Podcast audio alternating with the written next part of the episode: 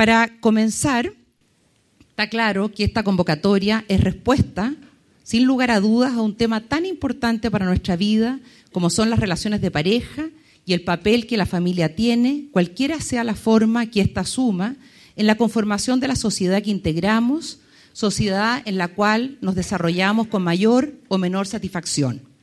Un tema de amor, de afectividad y desencuentros tan gravitante en la vida de cada uno y que muchas veces nadie nos enseña a vivir, ni menos surtir con éxito. Queremos por ello invitarlos a abrir el alma y la mente para comprender algunos aspectos importantes de estas temáticas que nos ayudarán a enfrentar de mejor manera la cada día más compleja relación de pareja. Y en ello estamos seguros que nuestros invitados de hoy, Eugenia Weinstein y Ricardo Caponi, son los grandes profesionales idóneos para tratar este tema que a través de sus libros y columnas, más la vasta experiencia práctica en la consulta, han sido para muchos un cable a tierra para no sentirnos tan solos en este inacabable desafío.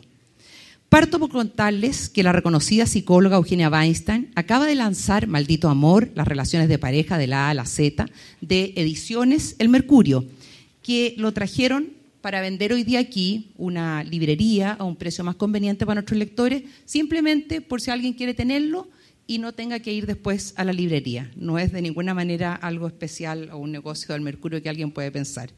Este libro es sin duda un verdadero manual de cabecera para las parejas hoy en día y quizás especialmente para este verano, que es un tiempo, un terreno para afiatar las relaciones, pero también donde muchos saben se manifiestan más claramente los conflictos acumulados durante todo el año con un relato muy ameno y a través de capítulos cortos pero contundentes, Eugenia nos invita a un viaje muy actualizado por todas las etapas de la vida, incluyendo múltiples situaciones como la ciberinfidelidad, los amores puertas afuera o las familias ensambladas. Junto al destacado psiquiatra Ricardo Caponi, conocido por su mirada aguda, franca y lúcida de la realidad, autor entre otros libros de Psicopatología General y El Amor después del Amor, nos ayudarán a descifrar las grandes oportunidades y desafíos de las parejas que, tiene, que, tenemos hoy en día. Antes de dejarlos con ellos, quiero entregar algunas reflexiones que seguramente también serán parte de las preguntas que irán surgiendo esta noche y que al final recibiremos para ahondar en esta necesaria conversación. Mucho se ha hablado en estos días de la sociedad líquida, descrita así por el pensador polaco Sigmund Bauman, quien acaba de dejarnos hace un par de semanas. De hecho, Eugenia lo cita en su libro para graficar el estado actual de la sociedad. Bauman también abordó la crisis de comunidad, donde hoy constatamos una precariedad de los vínculos humanos en donde las parejas están más solas, sin ser parte de una atmósfera de valores que permita pertenecer o sentirse que uno pertenece a algo más potente. ¿Cuánto estresa esta nueva realidad a la pareja? Según la cifra, los divorcios y los matrimonios se han estabilizado en nuestro país durante los últimos años, siendo todavía un poco más, siendo todavía un poco más los que se casan. Así también, según las últimas cifras publicadas por el Registro Civil, el 73% de los niños nacidos en Chile durante el primer semestre del 2016 lo hizo fuera del matrimonio. Si el factor más preponderante hoy no son los niños, ¿por qué se casan los chilenos? ¿Es posible seguir creyendo en el amor para toda la vida? sobre todo cuando, además de vivir más aceleradamente, auspiciados por la tecnología y los cambios en todo orden, vivimos tantos años más que antes. Chile tiene la mayor esperanza de vida en Latinoamérica, con un 80,5% eh, de años de vida de porcentaje según la OMS. Justamente Ricardo Caponi viene hace rato hablándonos de la importancia de las tres edades del amor ¿Cómo podemos prepararnos como persona y sociedad para convertir estos años en los mejores de la vida, a pesar de no contar con la energía de la juventud? A pesar de los nuevos factores que han entrado a exigir a la actual pareja, un 53% de los chilenos sigue prefiriendo el, régimen de sociedad conyugal al casarse, según cifras del registro civil. En este contexto actual, tanto Eugenia Weinstein como Ricardo Caponi reflexionarán y nos entregarán un mensaje que sin esquivar ningún aspecto será esperanzador.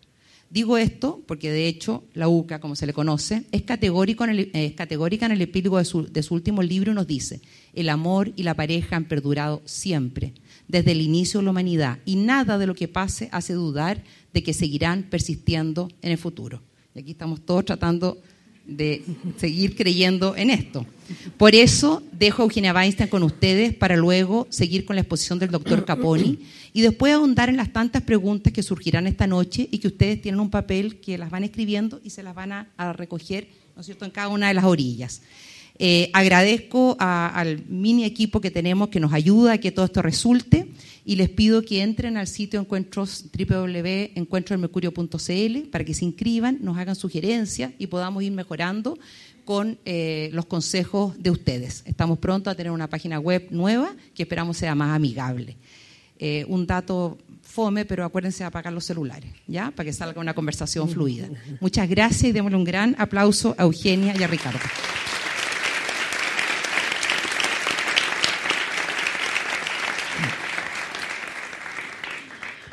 Bueno, buenas tardes, eh, bienvenidos a todos. Yo voy a tratar en más o menos 15, 20 minutos máximo de hacer una síntesis de cuál es el malestar en la pareja hoy día. Eh, para después un poco las preguntas ir abundando en eh, cómo enfrentar este malestar que es tan generalizado y que tiene características específicas. ¿Por qué tiene características específicas? Porque cada época, ¿cierto?, tiene, tiene su signo. Y cuando los problemas privados empiezan a multiplicarse y uno los ve ¿ah? no en una persona o en dos personas, sino que los ve a través de muchas personas, es importante preguntarse en qué época vivimos, cómo la época en que vivimos está afectando ¿ah? a la pareja individual y ver las características sociales, eh, económicas, políticas, ¿ah? eh, que determinan determinado tipo de vínculos. Las cosas son invisibles, se nos hacen tan naturales que después creemos que las cosas son así, las cosas han ido cambiando a lo largo del tiempo. Entonces, voy a partir someramente eh, nombrando a tres autores, uno de los cuales ya nombró Verónica, a que nos caracterizan eh, tanto las cosas positivas como las cosas difíciles del mundo en que vivimos. Y quiero mencionarlo porque nos ayuda a entender en el contexto en el cual uno trata eh, de construir relaciones estables. ¿Por qué digo relaciones estables? Porque estamos en una era del descompromiso y construir relaciones estables no, es una idea que se me ocurre a mí ni, ni es necesariamente una tradición conservadora, sino es una necesidad bastante básica de los seres humanos. La gente cuando le pregunta qué lo hace feliz en las encuestas habla de la familia, la pareja, los amigos, los vínculos. Y en un mundo donde todo cambia, eh, la única fuente de identidad, lo único que permanece, ah, son nuestros amores. ¿ah? Todo lo demás cambia y, si no tenemos nada que nos permanezca en la vida, nos cuesta reconocernos y saber quién somos a lo largo de la vida. Ah, y en un momento de tanta inestabilidad, eh, estos son más importantes que nunca y están más amenazados que nunca. Parto mencionando a, un autor que se llama Alessandro Barico, es un novelista eh, que escribió Seda y, otras novelas, pero también un ensayista, y escribió un libro eh, realmente interesante que se llama Los Bárbaros, donde habla que, nosotros siempre hemos llamado bárbaros a lo largo de la historia a quienes vienen a asaltar la aldea con una cultura distinta y cambian el paradigma. ¿ah? Eh, cambiar el paradigma en el cual nos movemos quiere decir que cambiamos los valores, cambiamos la manera de pensar, cambiamos lo que consideramos experiencia, cambiamos desde dónde estamos parados en el mundo Ah, eh, no sé, cuando de Newton se pasa a Einstein hay un cambio de paradigma en cómo se concibe la ciencia, cómo se concibe el tiempo. Eh, lo mismo hay un cambio de paradigma en el arte cuando empiezan los impresionistas que empiezan a, pintar puntitos versus ah, donde cambia absolutamente todo.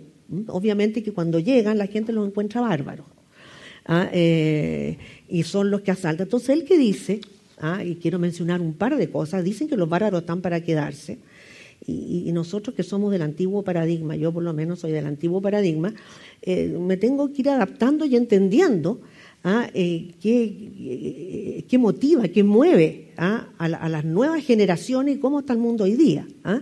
Y él eh, habla que también cambia el concepto de experiencia. En el paradigma anterior, experiencia, la cantidad de veces que uno ha realizado una cierta función y por lo tanto tiene como una historia para contarla. Aquí la experiencia en este nuevo mundo es la multifuncionalidad, es pasar de una cosa a otra, es moverse, es no detenerse nunca, es eh, hacer varias cosas a la vez. En el paradigma antiguo, ¿ah? en el paradigma que estamos dejando, ¿ah? lo importante es profundizar, ¿ah? es concentrarse. En el paradigma nuevo, lo importante es abarcar.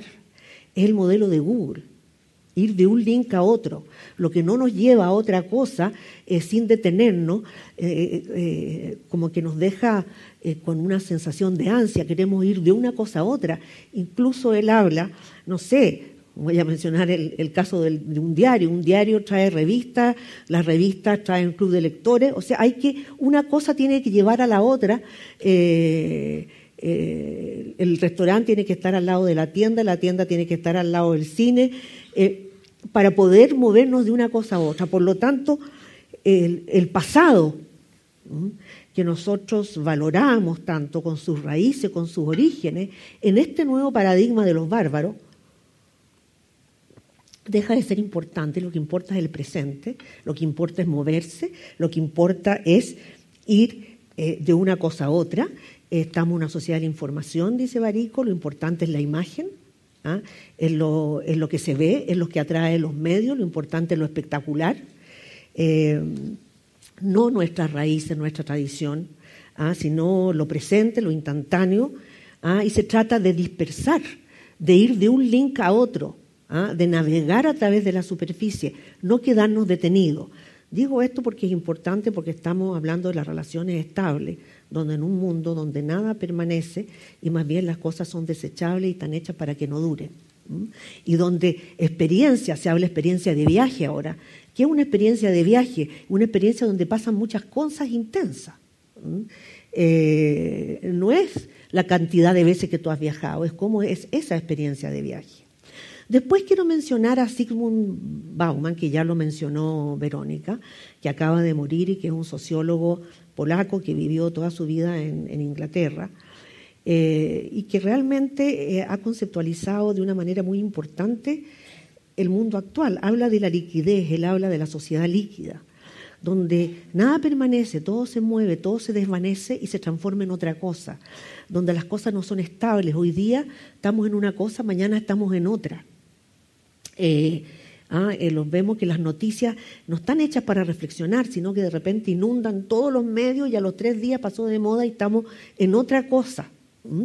Y él habla, por lo tanto, en esta sociedad líquida, de los vínculos líquidos, del amor líquido, ¿ah? que son estos amores que se desenvuelven en la sociedad líquida y que también son precarios, porque son volátiles, en un mundo donde después de muchas luchas se valora enormemente la libertad y por lo tanto buscamos eh, vínculos que sean lo suficientemente estrechos como para que nos acojan, pero lo suficientemente laxos para que nos podamos desatar. ¿Mm? Eh, y por lo tanto, eh, esta estabilidad produce pánico si yo me siento atado, me empiezo a sentir ahogado, ¿ah? si no me siento libre. Y por lo tanto, este valor de la libertad hace que queramos eh, y por eso habla de la precariedad de los vínculos, en un mundo donde empieza, por lo tanto, a predominar en una sensación de mucha autonomía, pero también de mucha soledad y de mucha angustia. También habla de que estamos en una sociedad de consumo, eh, y que en una sociedad de consumo, bueno, todo se consume, obviamente, y que el amor es una mercancía, la gente se expone, eh, la gente pone sus selfies, sus esto, su Instagram, etcétera, etcétera. Ah, eso genera como una atracción y después que consumimos el amor, cuando no nos gratifica, lo importante del presente, la gratificación, el placer, lo desechamos. Y que el modelo, por lo tanto, de las relaciones es la red, donde uno está asequible a un clic y está desconectado a un clic. Y es tan legítimo conectarse como desconectarse. Eh, y evanecerse también ¿ah? cuando sentimos que este vínculo no nos satisface. Y por último quiero mencionar, antes de entrar a las características del malestar actual, de otro autor que es tremendamente importante, que es un filósofo coreano que vive en Berlín, que se llama Byung-Chul Han, que tiene libros terriblemente interesantes, medios difíciles de leer, pero cortitos y, realmente muy profundos. Él dice, no puedo tocarme esto porque se, escucha mal el micrófono, eh, él dice que cada época tiene sus enfermedades emblemáticas. Eh, y habla de la época bacterial, que duró hasta que se descubrieron los antibióticos. Es eh, época que duró muy no el sí, las pandemias, la gripe, pero la, tecnología y la medicina avanzada quieren los médicos para controlar una. Y que el sí uno, por lo que llega a que nos la enfermedad emblemática neurola de la época. Y esta una donde la es emblemática, el renal, el de ocupación, el burn y limítrofe música cuando yo tenía hace atrás eh, y que claro es un mueve la tiene que ver con la de los vínculos, tolerancia frustración, tolerancia a las impulsos, cambio permanente dificultad de ser. Por lo tanto, las enfermedades emblemáticas de nuestra sociedad el, el cansancio dice que la diferencia de las enfermedades emblemáticas época bacterial y de la es que sociedad los seres provocamos mismo. Eh, ¿Qué? Porque tenemos habilidades tanto, tanto, tanto que tanto que tanto eh, que con, esta la tecnología, ah, sobre por la urgencia, por la estamos eh, esta ir de una cierta eh, y final hemos liberado habitud eh, y capitales bajos y dice ahora nos explotamos somos a la vez y nuestro enfermamos sencillamente pues, eh, que en este en este hacer yo eh, eh, donde das éxito. Es exitoso, es feliz el que. Eh, dice, por se vea eh, a pesar de libertad, esa libertad, nosotros propios avisamos, agotamos en este eh, tanto acceso, etcétera, etcétera, que, que el rostro, eh, tal sismo, mostrarse en yo, el propio ser, ¿ah? esa erosión, eh, el, el, otro ser se a erosionar, habla de sujeto, sexo, y había del eros. Eros en esto, dando el eros erótico, otro, de salir, ir al otro, consumir mismo. Tenemos, no tenemos. Entonces, pasado y sí. Bueno, entonces, de sí, muy, estamos en una época teriza, muchas oportunidades. La fluidez, mente, ayonista, como dije, y un cambio en hombre-mujer antes los últimos, eh, donde la relación entraba como ya otra tiene a dos.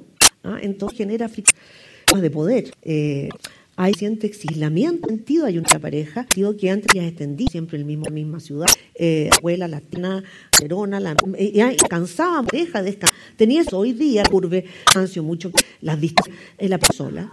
Y Simón era un económico, social, eh, por razones económicas, y hoy día un vínculo, uno de los eh, errática, caos y ambivalente, victorio sentido, a tener una voluntad para mantener. Porque como dije, la relación establemente importa salida mental. No vamos a edades en las cuales Chulhan eh, reconocemos lo que antes tenemos de no podemos estar con 20.000 20 años que información. Eh, y en esto, alargarme más, voy a para después entrar en la ausencia de ese este mundo se donde todo el mundo eh, y se muestra que cae más una queja continua de mujeres en, por múltiples razones que, va a pasar.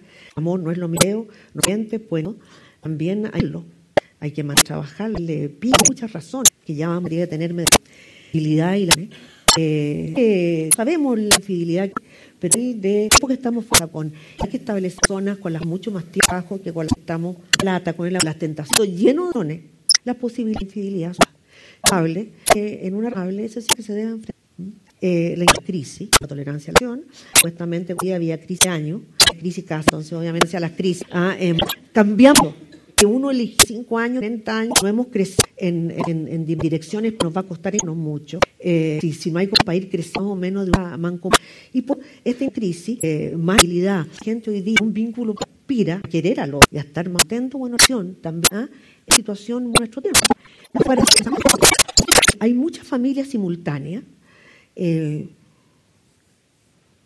La gente muchas veces espera o tiene la nostalgia de hacer la familia esa que soñamos cuando chicos, ah, que no tuvimos en la primera ocasión, y esta familia hay que hacer un duelo muy profundo porque esta familia tiene varias familias que se están integrando, niños que no les interesa el, la señora o el caballero que eligió la mamá, eh, mamá que le carga que venga un niño a sacarle cosas del refrigerador que compró para toda la semana, eh, eh, niños que no, jóvenes que no tienen ningún interés que un caballero le venga a mandar, que, se cree que es para venir a mandarlo.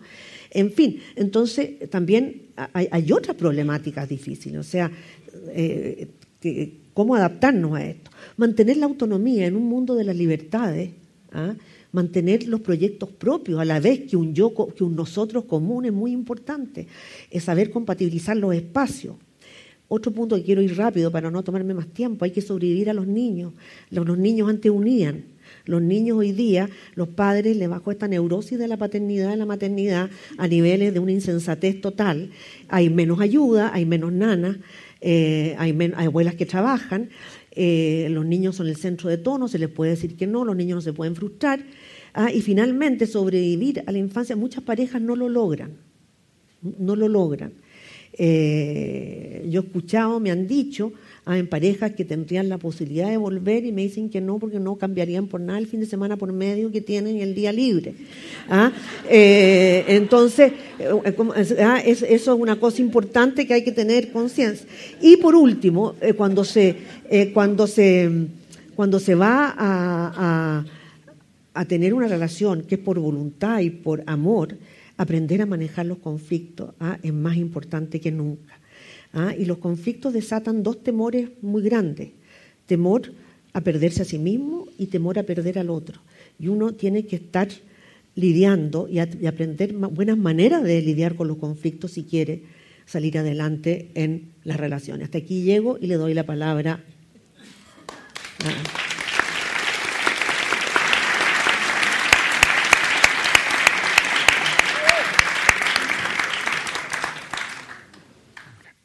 Conozco parejas que no tienen proyectos en común, cada uno más o menos hace las cosas por su lado.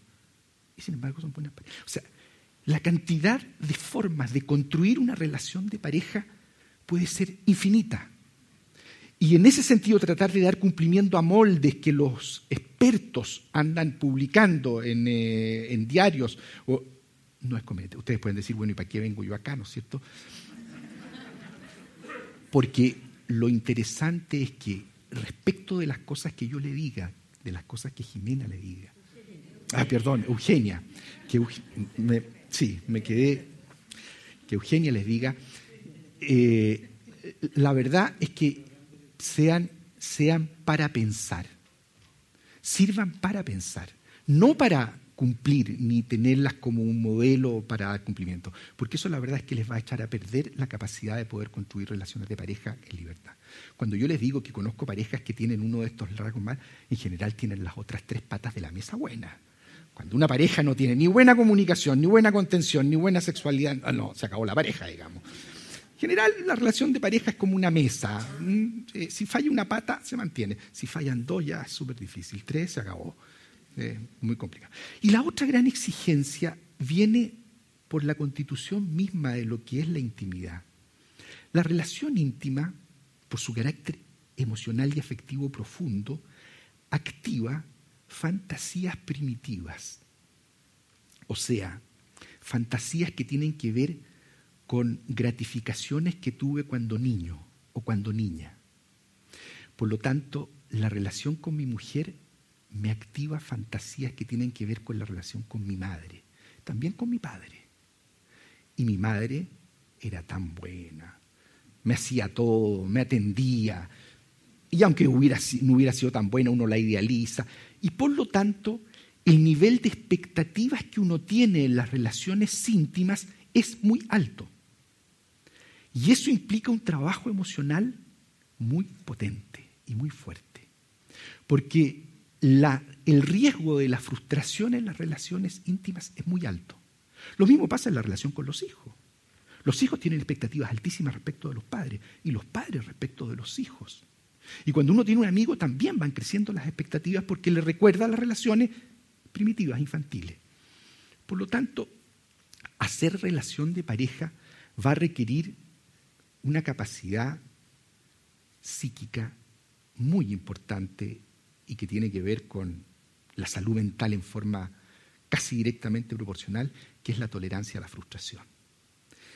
La capacidad de tolerar la frustración de que el otro no cumple las expectativas que habitualmente se me activan a raíz de que tengo, tengo una persona primitiva, tengo un niño adentro y que por lo tanto me va a producir frustración, rabia, ira, resentimiento y odio, ese camino es el que tengo que evitar hacer con la pareja. En el fondo lo que les estoy diciendo es que, si ustedes se dan cuenta, este proceso de construir una intimidad de calidad que va siendo cada vez más atractivo en la medida en que uno se va dando cuenta que son desafíos humanos que uno tiene que ir resolviendo en la interacción, interacción estrecha con el otro, este camino pasa por enfrentar las emociones y especialmente las emociones negativas. Por eso que te cuento de ser feliz, piensa positivo, no te preocupes ni te amargue. Y si te dicen algo que es negativo, no le hagas caso y siempre está pensando, lo considero un disparate. Porque justamente la capacidad de construir intimidad tiene que ver con la capacidad de enfrentar lo doloroso, lo difícil, lo frustrante, lo que enrabia, lo que da pena, lo que da asco, lo que da culpa, las emociones negativas. A modo de ejemplo, las parejas no fracasan porque no cultiven el amor. Las parejas fracasan porque no se depuran del odio. Lo que destruye una pareja es el resentimiento de las frustraciones cotidianas que tiene que ver con las expectativas que uno se hace del otro. Y que con poca tolerancia a la frustración van acumulando resentimiento y a la larga se va instalando la rabia y el odio. Y esa cuña es lo que mata a la pareja. Y finalmente, después del odio, es la indiferencia, que es el síntoma más grave en una relación de pareja. Ustedes saben que hay un experto, Gottman se llama, en relaciones de pareja, que él hace un diagnóstico del pronóstico de una relación de pareja observando los 15 minutos. En 15 minutos él dice con una precisión de un 85%, en una hora con una precisión de un 90%. ¿Y cuál es el elemento esencial que define el pronóstico de una pareja? La valoración que se tienen los dos. Cuando uno ve una pareja que se llevan regio, pero no se valoran, mal pronóstico, muy mal pronóstico. Cuando uno ve una pareja que se agarran de las mechas y discuten y en las sesiones, es decir, se dicen para tu abuela, pero uno se da cuenta el interés que tiene el uno en que el otro le haga caso, sigue valorándolo a pesar de la frustración. Estamos en la fase de la rabia, de la ira, del cierto, del odio, pero no hemos caído en la fase de la indiferencia, del desprecio, que es de pésimo pronóstico. Pero ustedes se fijan, es elaborar un sentimiento negativo como es la rabia, como es la frustración, como es el odio, lo que permite que se vaya depurando en la relación. Esto inevitable que es la agresión. De la agresión sabemos muy poco porque ha tenido muy mala prensa, pero la agresión es un sentimiento y una emoción esencial en el ser humano, esencial. O sea, eh, yo cuando hago un diagnóstico psicopatológico, más que fijarme en la capacidad de amar, y de trabajo de la persona, me fijo en su manejo de la agresión. La agresión al servicio de la defensa. En eso fallan bastante las mujeres. Porque tienen una educación donde en general, por la educación patriarcal machista, tienen un temor al ejercicio de la agresión. La mujer tiene que ser más bien simpática, delicada, y, el hombre, eh, la figura del padre, en general más bien la atemoriza frente al uso de la agresión. Por lo tanto, entran al matrimonio con una actitud en general de sometimiento. Nuestros hijos ya esto ha ido cambiando. Y en esa actitud de sometimiento van guardando resentimiento, rencor y a los 45 años ya, es decir, el odio es, pero de los peores que he visto. Y el marido totalmente sorprendido. ¿Y qué pasa? ¿De dónde? Y obviamente que él en su estilo, ¿no es cierto?, que fue educado con un estilo más o menos patriarcal, machista y distribución de roles claro, no entiende por qué ahora la mujer le está pasando la cuenta. Eh, manejo de la agresión manejo de la agresión de los hombres es muy malo porque no tienen conciencia de cómo someten, de cómo manipulan, de cómo hacen daño a veces. En el caso de la mujer, esta tendencia más bien a buen manejo de la agresión implica saber poner límite y hacerse respetar. A lo que estoy yendo es que, porque ustedes comprenderán que en 20 minutos es muy difícil tocar un tema tan complejo y profundo como este. Lo que quiero decirles es que hemos ido avanzando en la sociedad hacia un proyecto sumamente ambicioso, que es armar una buena relación de pareja a largo plazo, que es algo muy, muy bonito, muy interesante, muy humanizador, pero tremendamente difícil. De hecho, los que logran una relación de pareja en intimidad, como la que estoy hablando, no es más de un 15% de la población. Es bajo el porcentaje. Yo creo que vamos a ir apuntando en la medida en que tengamos más conciencia y sepamos mucho más en qué consiste esto, poder lograr un mucho mayor nivel de, de afitamiento y de concreción de esta intimidad. Un 15% porque un 50% se separa hoy día, otro 10, 15% no lo hace por razones económicas o razones de creencia, y nos va quedando un 20%, que dentro de eso un 5% por razones eh, especiales. O sea, es difícil este proyecto. Y por lo tanto, hay que tomarlo como un proceso que va a exigir mucho trabajo emocional. Y tenemos que de alguna manera transmitirle esto a nuestros hijos. En la medida en que nos interesa que, que tengan relación. ¿Por qué, ¿Por qué las relaciones a largo plazo son saludables? Porque esa es una pregunta. Uno podría decir, bueno, tener relaciones de pareja, pero ir cambiando de tanto en tanto. La relación de pareja en intimidad, cuando uno la mira, llegando a la concreción de la integración de los cuerpos en el acto sexual a través de un tiempo prolongado, genera un nivel de apego muy alto. Y toda relación de apego me va inevitablemente a activar una ansiedad que es inevitable y que tiene que ver con permanezco o abandono permanezco o me abandonan. O sea, tiene que ver con la separación. Y la separación frente a un vínculo tan intenso como es este deja secuelas inevitables en el funcionamiento mental. Porque esa separación, de alguna manera, me va a llevar a todo lo que no fui capaz de poder elaborar, superar y construir. Y por lo tanto genera lo que nosotros llamamos una cierta culpa persecutoria es mucho más recomendable. No estoy hablando aquí en el sentido de qué es lo que se debe hacer. Parto diciéndole que este proyecto es sumamente difícil y que podemos quedar en el camino. Yo creo que hoy día, como existe mucha más franqueza y nos damos cuenta cuando una relación ya sencillamente no tiene, eh, no tiene alternativa. Pero ¿por qué aspirar a la relación a largo plazo? Porque las relaciones a largo plazo nos van dejando una sensación de paz, de tranquilidad y de predominio amoroso. Por eso que no cambiamos los hijos, ¿no? Relaciones largas no, no, no se cambian, porque, porque, porque son, son vínculos que tienen una fuerza y que tienen un carácter enriquecedor enorme. Y lo mismo pasa con las relaciones de pareja. Por eso que, eh, como dice Jimena en su, eh, Eugenia en su libro, se me quedó la. Como dice Eugenia en su libro, eh, las relaciones de pareja han perdurado a través de la humanidad y posiblemente van a seguir, porque es una aspiración a una relación íntima tremendamente crecedora. Ok. Muchas gracias. Bien. En este, en este momento están recogiendo las preguntas, pero mientras organizábamos este encuentro, le contaba al subdirector del Mercurio, Juan Jaime Díaz, que nos acompaña hoy día, gracias Juan Jaime, y con algunos lectores se, fueron repitiendo algunas preguntas. Entonces yo, mientras traen las otras, voy a contar las que como más se fueron repitiendo. Por ejemplo, una persona le decía, aprovecha a preguntar a la UCA, ¿cuál es la mejor manera de enfrentar los conflictos y la diferencia al interior de una pareja? Y Ricardo se refirió largamente a eso. ¿Tú tienes algo distinto que aportar al respecto? Mira, eh, yo creo que hay ciertas cosas que es importante como, eh, digamos, enumerar. ¿ah? Yo creo que eh, en, los conflictos, o sea, conflictos hay, la gente es diferente y se van a manifestar de todas, de todas maneras. ¿ah? Y, de repente no hay nada peor que esas parejas que no tienen ningún conflicto hasta que se separan, el primer conflicto el día que se separan.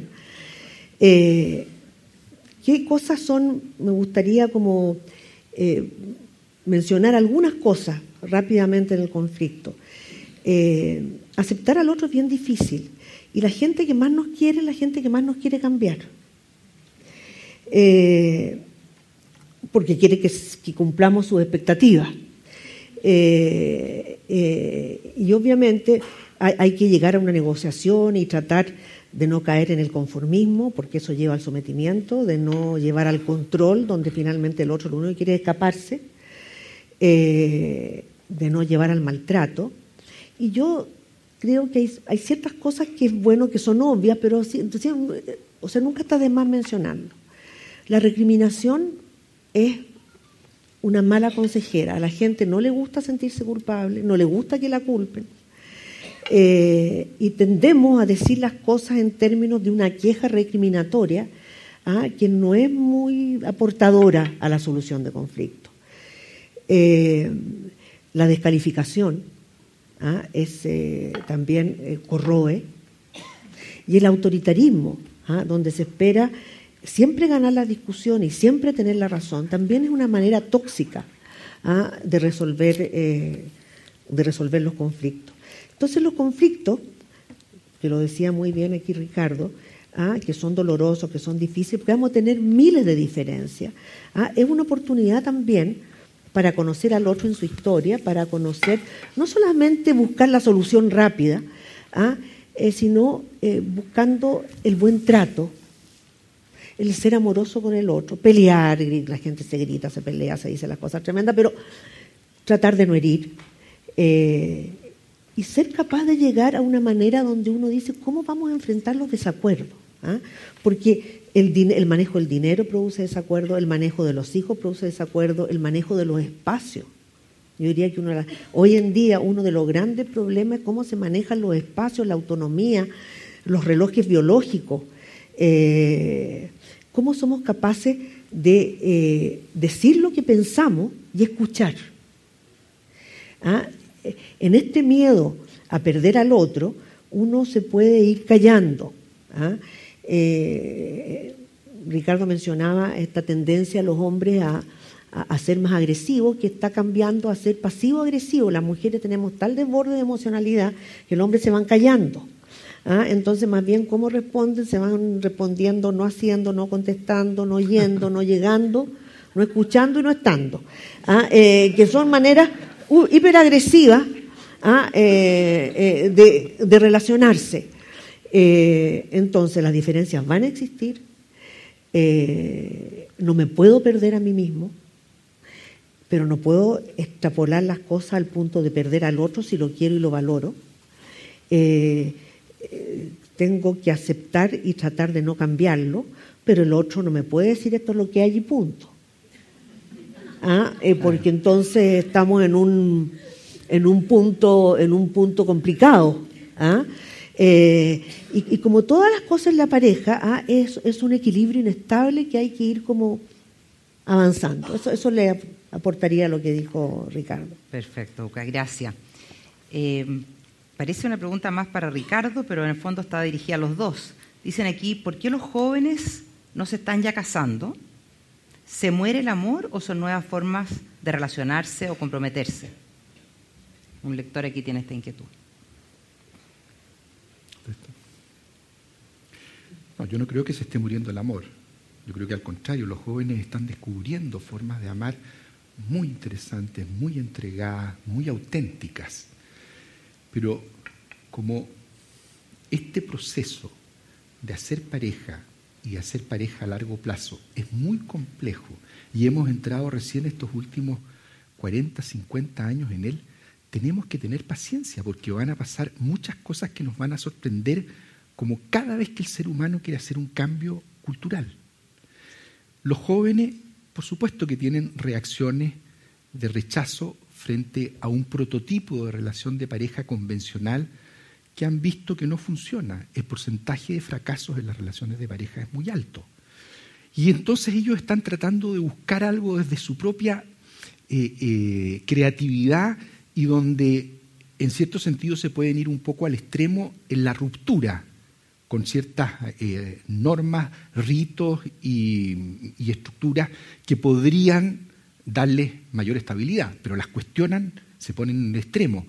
Pero yo en ese sentido soy muy optimista. Yo tengo la impresión de que vamos a pasar un periodo en el que se va a producir este tipo de oscilaciones, pero vamos a volver a un, a un encuentro de pareja con mucho más autenticidad, mucho más centrado en lo que realmente es la intimidad, con eh, actitudes menos contestatarias, menos rebeldes y más eh, ecuánimes, por decirlo, eh, pero que tiene que ver con la experiencia que vayamos haciendo. Ahora, en todos estos caminos pueden, podríamos irnos por un camino, la cultura podría llevarnos por un camino mucho más negativo.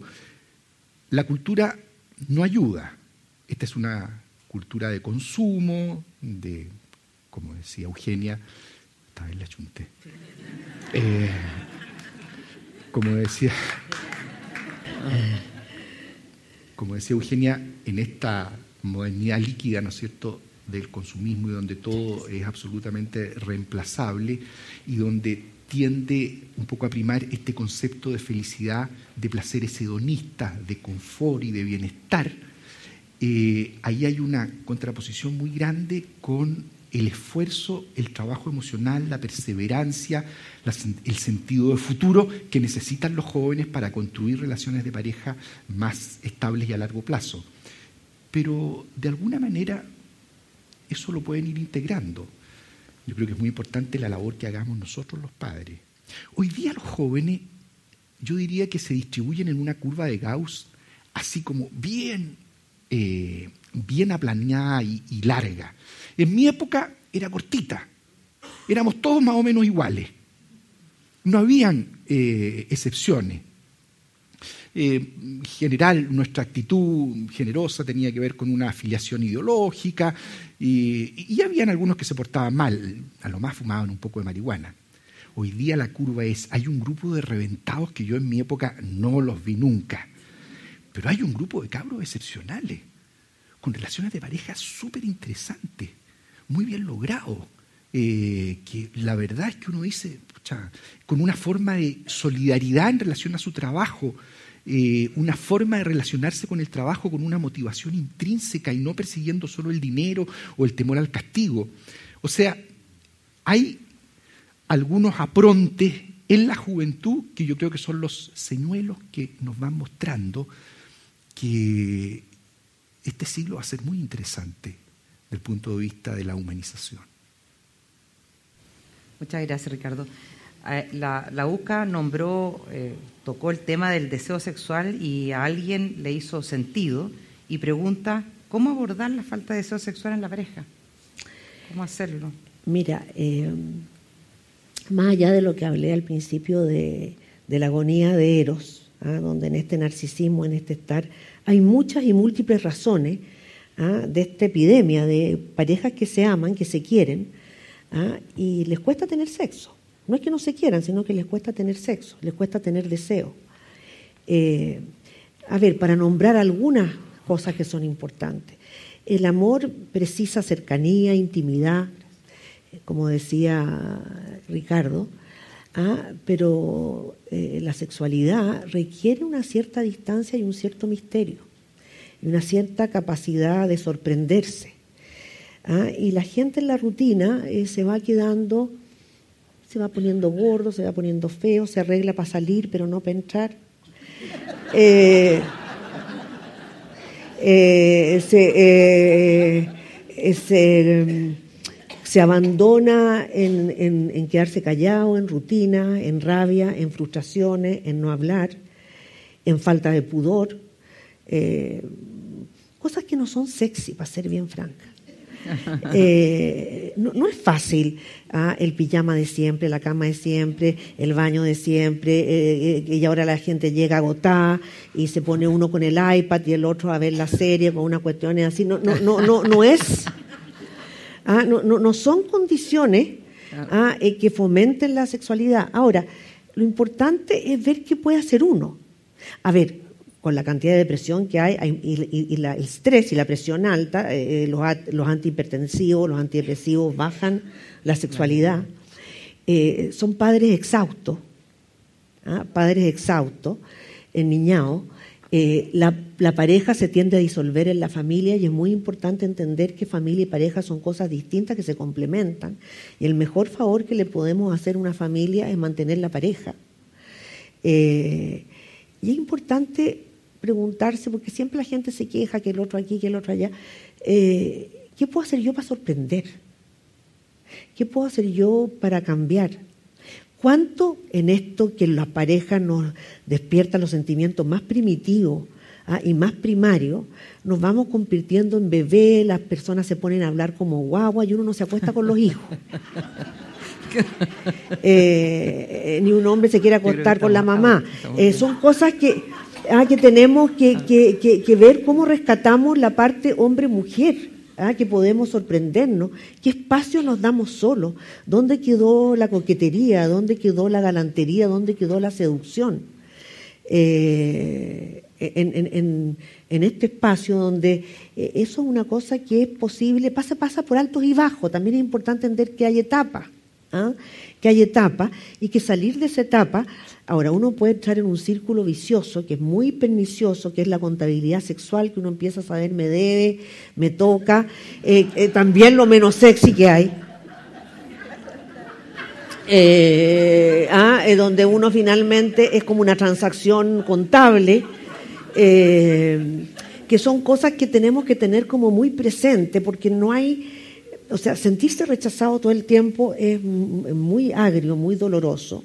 Sentir que alguien que incesantemente te está acosando y se cierto sentirte culpable, eh, tampoco es grato.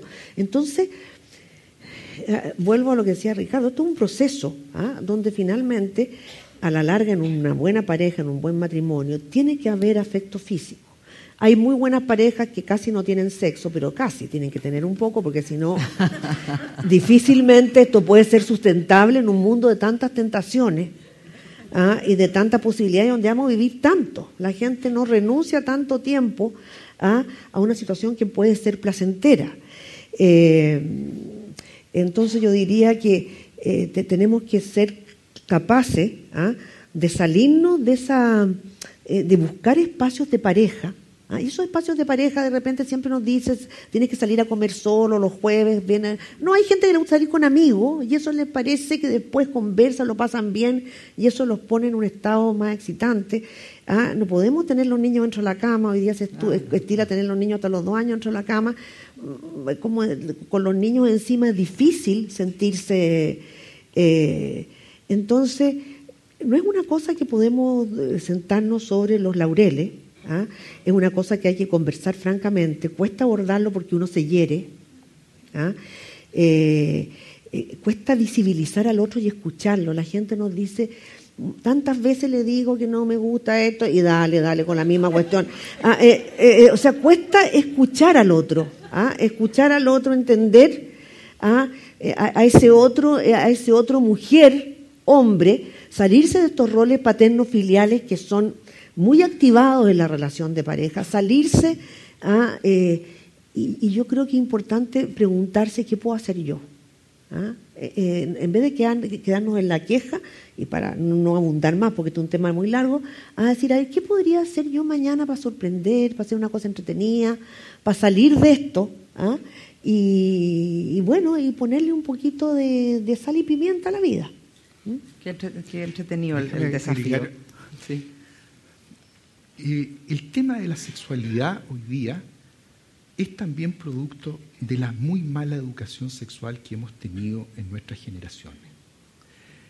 La educación sexual en los hombres en general ha estado centrada en la excitación, en la excitación más bien sensorial y en la disociación del afecto en relación a la vida sexual. Y esto todavía sigue incluso en las generaciones actuales y la educación sexual de la mujer muy centrada en la represión. O sea, sí, está bien, hoy día se considera que las mujeres pero una niñita que se está masturbando habitualmente es castigada, habitualmente es, penada, habitual, o sea, todo lo que tiene que ver con una sensualización por parte de la mujer ha tenido una carga y un lastre muy grande. Entonces nos encontramos con sexualidades hoy día que atentan contra lo que es lo esencial del deseo en el ser humano. A nosotros no nos mueve la excitación sexual A nosotros lo que nos mueve es el deseo erótico. ¿Y qué es el deseo erótico? El deseo erótico es la excitación sexual más la fantasía que vamos construyendo desde pequeños. Y el ser humano tiene una cualidad que lo diferencia de los animales y que es capaz entonces de erotizar el afecto. Porque si erotizamos la sensualidad y la sensorialidad, como todo lo sensorial y lo sensual, nos va a producir aburrimiento.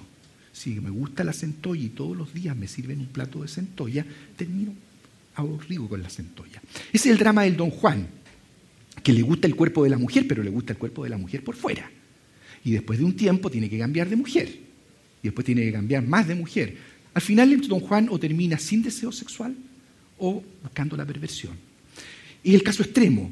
Pero lo que quiero decir, el acento puesto en la sensualidad eh, tiene el gran inconveniente de que va matando poco a poco el deseo. Y por eso que las parejas que logran erotizar el afecto, o sea, este hombre que me acompañó, quien me apechugó, que estuvo conmigo en los momentos difíciles, que tuvimos hijos, eso es lo que me resulta atractivo. Y aunque sea guatón, pelado y último, ¿no es cierto? Cualquiera que lo mira por fuera dice, yo con ese ni a misa, la señora siente que está haciendo el amor, pero con Brad Pitt. Porque tiene capacidad de erotizar el mundo entero. Pero ojo, quiero ir a otro punto que se toca poco.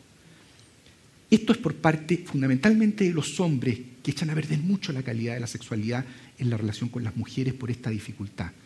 Pero las mujeres al tener una educación relativamente reprimida, les cuesta mucho gozar el sexo por el sexo. Y tienen una necesidad de que el sexo sea hecho con un clima de afecto y de amor y de una cantidad de parafernalias que los hombres en realidad dicen, pero ¿y cómo es esto si también el sexo es por el sexo? o sea, lo digo en términos bien duros, pero es así, le cuesta a la mujer tirar por tirar.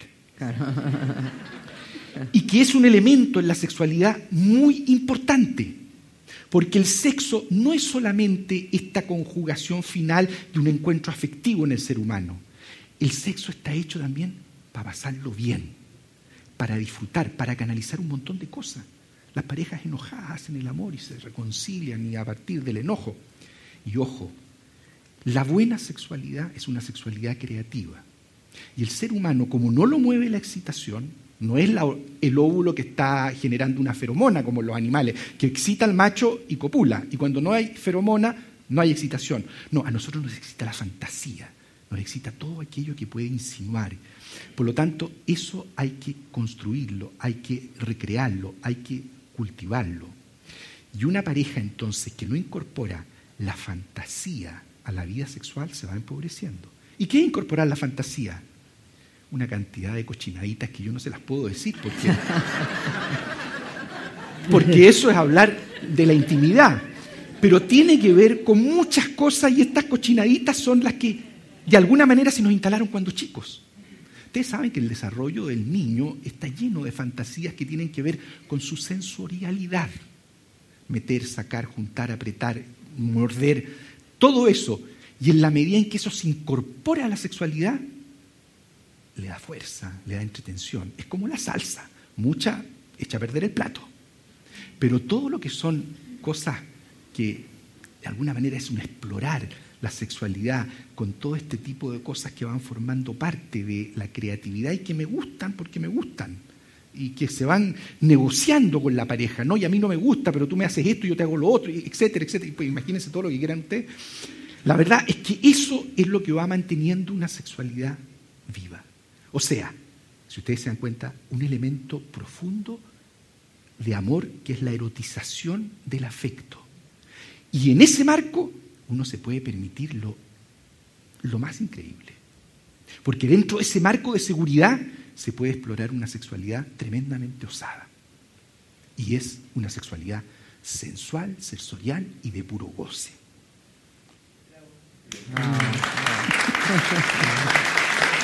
Muy bien. Bueno, tenemos un montón de preguntas desde el punto de vista de, de, la infidelidad, del punto de vista de las separaciones. Vamos a hacer dos más, pero gracias a Dios la UCA es una mujer de poca fe porque dijo no va a venir nadie el 17 de enero, esto va a ser un desastre, tú estás loca, esto se va a llenar. Y ha sido tanto que lo vamos a tener de nuevo en marzo, porque yo ya me estoy empezando con esas emociones negativas, a angustiarme, porque los lectores tienen muchas preguntas y, me va a producir frustración no poder contestarlas, pero ustedes paciencia, nos llevamos preguntas para la casa, leemos el libro y venimos en marzo. Pero ahora preguntan por de pronto, hay un señor que hizo una pregunta de un resumen que la vamos a tener para el final, que nos puede servir a todos bastante. Pero aquí hay uno que dice que aquí obviamente deben haber muchas parejas, segundas parejas o, parejas en crisis, en fin, dice, ¿en qué situaciones es adecuada una separación y cuándo hay que evitarla? ¿Cómo manejamos? Bueno, eso preguntan. A ver. Yo soy facilitadora nomás. A ver, obviamente que uno eh, no puede para nada decir ¿ah? cuándo una pareja tiene que separarse y cuándo no. Pero hay momentos, hay situaciones donde uno entiende, más allá de estas dos, tres patas que dice eh, Ricardo, que claro, que son situaciones, que son situaciones eh, eh, que obviamente uno entiende la separación. Y muchas veces otros ve, uno ve muy buenas parejas, ¿ah? en, varios parámetros que podemos ver, y que uno dice, ¿por qué se separan? ¿Ah?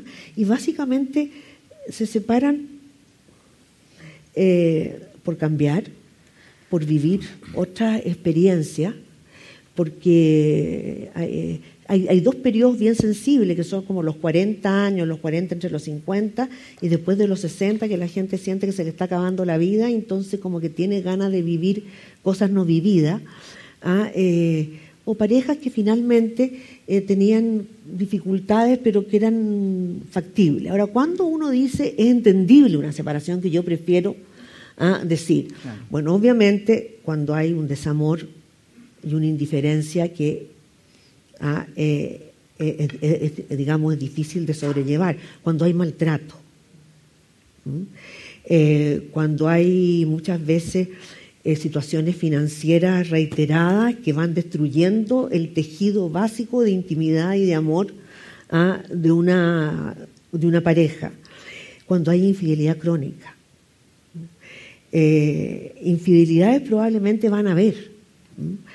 Eh, eh perdona, preguntan mucho la infidelidad, si se puede en el fondo desandar ese camino o siempre hay que tener desconfianza. Hay como ocho preguntas aquí. Ojalá que no. Por eso lo hicimos con papel, para que no entráramos en la casuística personal. a ver, a ver, ¿cómo se remonta a ver, un poco para decir entonces, cuando hay permanente ausencia de sexo y hay uno terriblemente insatisfecho, es probable que, que se va a ir. Cuando hay doble personalidad, de repente a uno le aparece un monstruo, una persona encantadora, pero de repente aparece un monstruo destructivo con el cual es difícil lidiar. En fin, serían situaciones que uno entiende. ¿Cuándo hay que pensarlo dos veces antes de mandar a la quiebra a una situación afectiva una pareja, ah, cuando hay círculos viciosos que uno no ha tratado de, desandar estos malos entendidos que se pueden arreglar, cuando hay aburrimiento que no tratamos de salir de él, eh, cuando solamente para vivir, terminar una buena historia de amor por la curiosidad de vivir otras, ah, que si esta es una buena historia de amor, con suerte, pero con suerte, con suerte, ah, vamos a llegar a una historia de amor parecida y va a ser mucho más enredado por todas las situaciones. Eh, cuando, cuando finalmente la convivencia es muy complicada y no hemos buscado otra forma de convivencia que nos pueda ayudar. Ahora, yo no sé si quieres decir algo respecto a esto para entrar en la infidelidad. Lo único que diría es que el separarse es un acto bien radical, es una quiebra, decía Eugenia. Eh, pero creo que hay momentos en la vida donde uno tiene que tomar decisiones porque el nivel de destructividad que puede tener el seguir en una determinada relación puede ser muy alto. Para mí el índice es el nivel de destructividad que tiene para ambos miembros de la pareja o para uno de los miembros de la pareja, lo cual es bastante trágico porque eso significa que hay otro que va a quedar muy complicado. Pero la separación, entonces la evaluación de una separación tiene que ser hecha en términos lo más objetivo posibles en relación a ¿qué posibilidad hay de superar la distancia que ya tienen? Porque si ustedes se dan cuenta, yo he hablado siempre de proceso. Y en los procesos uno llega a momentos en los cuales las cosas ya no tienen reparación. Por eso es que tenemos que preocuparnos del camino que vamos a hacer, porque cuando ya sea tarde, va a ser tarde. Y en ese momento las cosas me van a indicar más bien que es preferible que esa relación no siga, porque el nivel de daño que está produciendo a los miembros de la pareja, incluso al grupo familiar, es más alto que todo lo que podría significar el empeño de mantenerse juntos. Eh, yo creo que siempre hay que ayudarse con un observador externo, pienso en un profesional, que haga un diagnóstico lo más objetivo, que plantee las posibilidades que significa. ¿Y por qué digo esto además? Porque cuando uno está aspirando a tener relación de pareja en intimidad, también tiene que pensar que puede fracasar, pero que ese fracaso no signifique que uno no pudo hacer una vida de pareja a lo largo de la vida. ¿Qué quiero decir? Que si hace una buena experiencia de ese fracaso, va a quedar en una posición muy distinta frente a una segunda relación de pareja. Y eso me ha tocado mucho verlo a mí. O sea, las estadísticas dicen que las segundas relaciones de pareja no son mejores que las primeras e incluso hay un índice bastante alto de fracaso. Sin embargo, la impresión que tengo es que las segundas relaciones de pareja en personas que han hecho experiencia en su primera separación tienen muchísimo mejor pronóstico y tienen mejor pronóstico que las relaciones de pareja iniciales incluso. Pero para hacer esa experiencia hay que ser capaz de mirar todo lo que pasó y el desafío que implica el tener que tomar conciencia de lo que yo puse en este proceso destructivo que finalmente llegó a tener un costo alto. Muchas gracias. Para ir terminando, eh, eh, vamos viendo, porque hacen una pregunta, parecen profesores, fantástico, dice, ¿qué tenemos que, eh, ¿qué tenemos que ofrecer para construir una pareja? Entonces, número uno, conocimiento de sí mismo. Eso ustedes dirían, check, muy importante, conocimiento de sí mismo. Dice, reconocer las emociones, ser una persona que es capaz de reconocer las emociones y conversarlas en un diálogo fácil Manejo de conflictos, preguntan. Diálogos conyugales. háganme un resumen, dice. no, sí, en pedir no hay, engaño. Hay, un elemento, hay un elemento que en esa descripción falta y que es muy importante. Hay que ser heroico. Hay que ser valiente. O sea, cuando uno se decide armar una relación de pareja, no crea que va a tener el instrumento afinado lo suficiente como para poder saber con esta persona sí que me va a ir bien. Eso es la típica búsqueda de la felicidad a través del confort, el bienestar y de tener las cosas más o menos aseguradas. La vida tiene un elemento trágico y que significa que hay que tener la valentía para poder decir, aquí me las voy a jugar. Y eso implica mucho heroísmo y mucha valentía, algo que en nuestra sociedad estamos muy deficientes por las características que describió Eugenia hace poco y que es muy importante en la construcción de una relación de pareja. Eh, mira, yo creo eh, que, eh, que hay un elemento que es esencial, que tú lo mencionaste, Ricardo, y que yo lo quiero volver a mencionar, ¿ah? de lo que hace una buena pareja, ¿ah? que de repente son cosas simples pero difíciles de lograr. La autoestima del otro, o sea, la valoración del otro. ¿ah? en una pareja donde la autoestima de uno está continuamente minada ¿ah? o, desvalorizada, difícilmente eso va a perdurar. Por lo tanto, eh, yo diría cosas simples como ser capaz de salvaguardar y hacer al otro sentirse bien, básicamente, en la mayoría de los casos, obviamente es distinto. Tratarse bien y tratarse con cariño. Eh, hacerse cariño físicamente darse seguridad, eh, que uno se sienta eh, seguro y íntimo en esa, en esa relación, que haya equilibrio. ¿ah? No puede haber un desequilibrio en ninguna de las variables complicadas. y antes de terminar, si me das un minuto, ya que habían tantas preguntas de la infidelidad, ¿ah? quiero decir una pequeña palabra respecto a un tema tan complejo y tan doloroso y que se debe a, razones tan distintas. ¿ah? No podemos generalizar porque hay razones de toda índole, desde querer ser uno u otro y vivir otra vida y sentirse distinto, sentirse como reforzado, hasta traiciones y engaños que son terriblemente dolorosos y que van a provocar un quiebre muy fuerte en la pareja ¿ah? y muy difícil. Ahora, a mí la gente me pregunta, ¿es posible perdonar? Eh, yo digo difícil, pero no imposible. Eh, es un proceso, nuevamente, ¿ah? que pasa por mucha rabia, por descargarse, por, eh, por ser capaz como de entender lo que pasó, del arrepentimiento sincero, de la reparación sincera, de que, de que hay un proceso de perdón, ¿ah? eh, eh, que, ¿cómo se llama?, que involucre a los dos, ¿ah? porque el es un proceso de perdón, no es un perdón, no es una cosa rápida, va a volver y va a volver. Eh, y se va a hablar el tema muchas veces y hay que tener mucha tolerancia y mucha paciencia como para poder sobrellevar todas las etapas Ah, sin embargo, eh, yo he visto casos exitosos, otros han sido un desastre, ah, donde es posible perdonar, eh, donde hay una disposición de ambos ah, a reconstruir, eh, donde vale la pena, si la relación ha sido buena, darle una nueva chance.